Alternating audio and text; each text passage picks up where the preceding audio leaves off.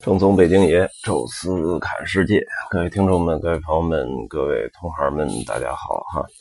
呃，聊了两期的西藏尼泊尔的游记，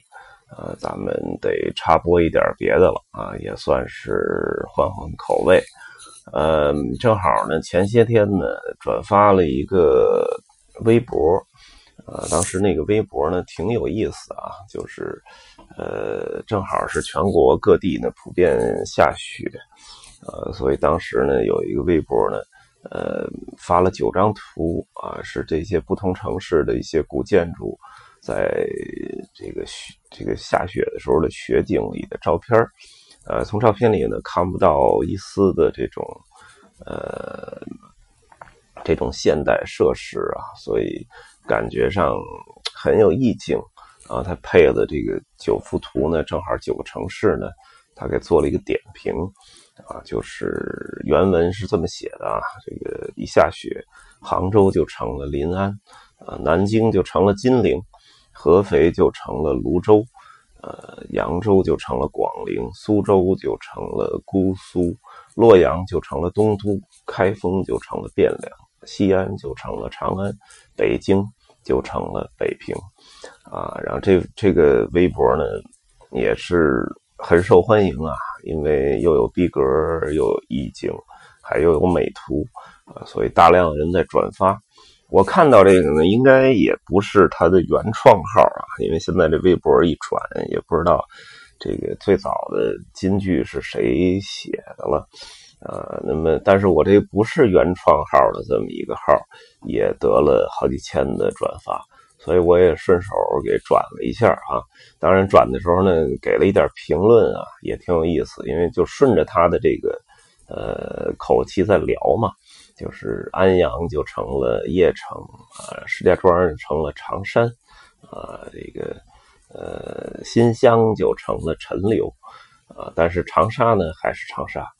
呃，邯郸还是邯郸，成都还是成都，呃，所以写写了这么一个，然后给留上去了。我觉得还挺有意思啊，呃，正好呢，就是体现了一个中国的地名的一个变迁吧。呃，早先呢，中国这个命名这些地名呢，其实也都是因地制宜啊。比如说这儿有一个什么。呃，山啊，或者有一个什么河，或者有一个什么湖之类的，啊，就以这个为命名了啊。那么后来呢，历次也有一些变迁，但是因为历史上大量的什么战场啊，包括一些名人从这儿发迹，慢慢的这个名字从最早的一个很土的一个因地制宜的名字，慢慢的变成一个很具有内涵的一个很好听的、很有。画面感和想象力的一个名字，啊，最终就是它的内涵越来越丰富，啊，但是因为就是近一百年的事儿吧，啊，等于在这个民国时代开始，啊，随着工业的大规模发展，还有铁路，还有一些什么采矿，啊，那么很多的很老的、很古老的这些城市，啊，那么慢慢的就被。这些新兴的发展起来的工业城市、铁路的交通城市，啊，还有呢，就是这个，呃，煤矿的这种城市所取代，啊，这个还是挺悲哀的，因为那些城市仅仅是一个很小的，原来可能甚至是个小村子或者小屯儿，啊，正因为铁路从那儿过，一下就发展起来了，或者那块找到了一个煤矿，就以那个煤矿命名了那个。那个那个城市，啊，那个城市越来越富裕，最终把那个曾经很古老的、历史悠久的老城，呃，给收编到自己旗下。那么最后建市的时候，就变成了他为主的一个很新的名字，没有什么内涵的名字，变成了一个最终的城市名。这一点呢，多少有一点悲哀。那尤其是近一百年吧，就这种事情经常发生啊。就比如说郑州，啊，郑州曾经呢叫荥阳，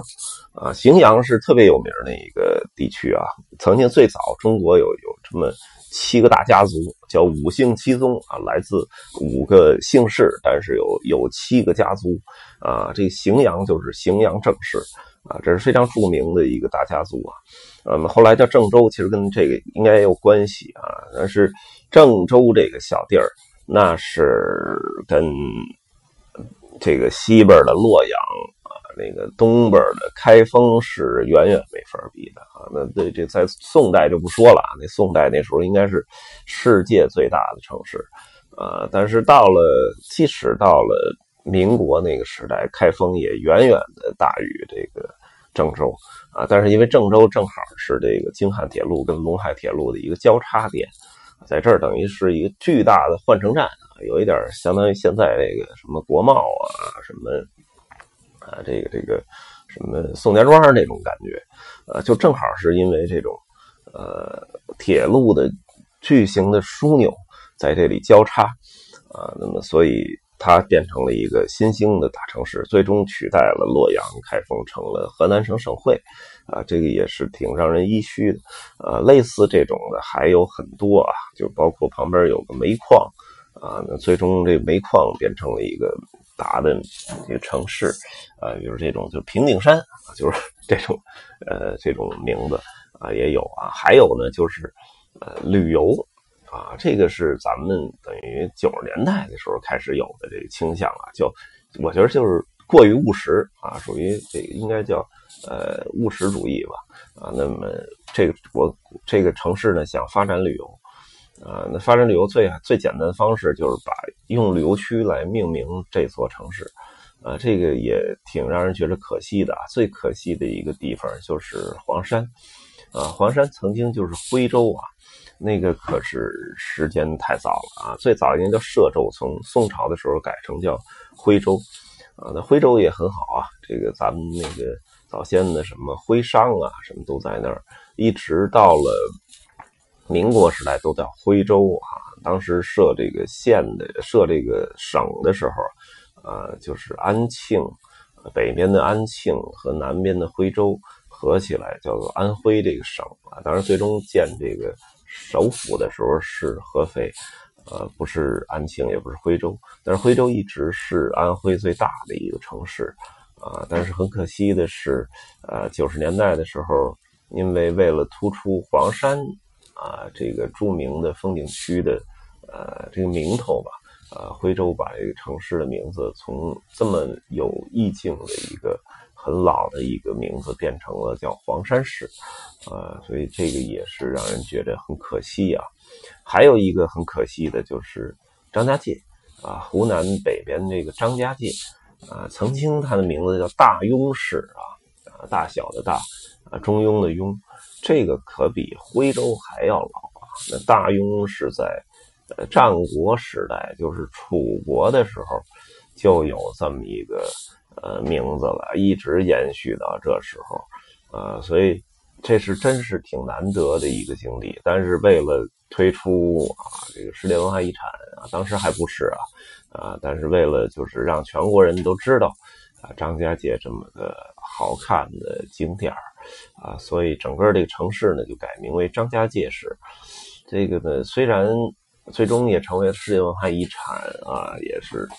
很多的电影啊什么的取景地，但是总觉得跟大庸比起来，它缺一点深度和厚度啊。呃，当然呢，也有啊，历史上也有这个很多从来没变过名字的，这个特别难得。呃，最重要的一个就是。邯郸，啊，邯郸呢？咱们知道，在战国时代就是有这个邯郸，春秋战国时代就有邯郸这名了，是一大城市。呃，但是一直到了现在，邯郸还叫邯郸，这字儿都没变过，这个非常非常难得啊！这个很早的一个成语“邯郸学步”，啊，那你看现在邯郸这城市还在，我还去过啊，路过过。看到现在是一个新兴城市了啊，当然它还有一些古迹啊，比如说什么响堂山石窟啊之类的，包括邯郸南边有一个磁州窑啊，就是磁州啊，这个烧那个瓷器的磁州窑博物馆，哎，还都去过，呃，现在还很难得的是啊，这个大概三千年了吧，将近一直是这个名字没有改变过。呃，类似还有两个更大的城市啊，一个呢是长沙，一个是成都，这都至少是在三国时代，我们看那个电视剧什么也好，三国时代的时候，这俩名字就是一直没变过。当然还有一个太原啊，这仨现在还是省会，呃，都是曾经辈出名人的。长沙那时候跟关公跟黄忠大战。啊，成都呢一直是蜀国的首都，太原呢就是那时候的，也是这个五姓七宗里的其中一个的太原王氏啊。那时候出的叫司徒王允啊，使这个美人计这个貂蝉、董卓、吕布这三角恋。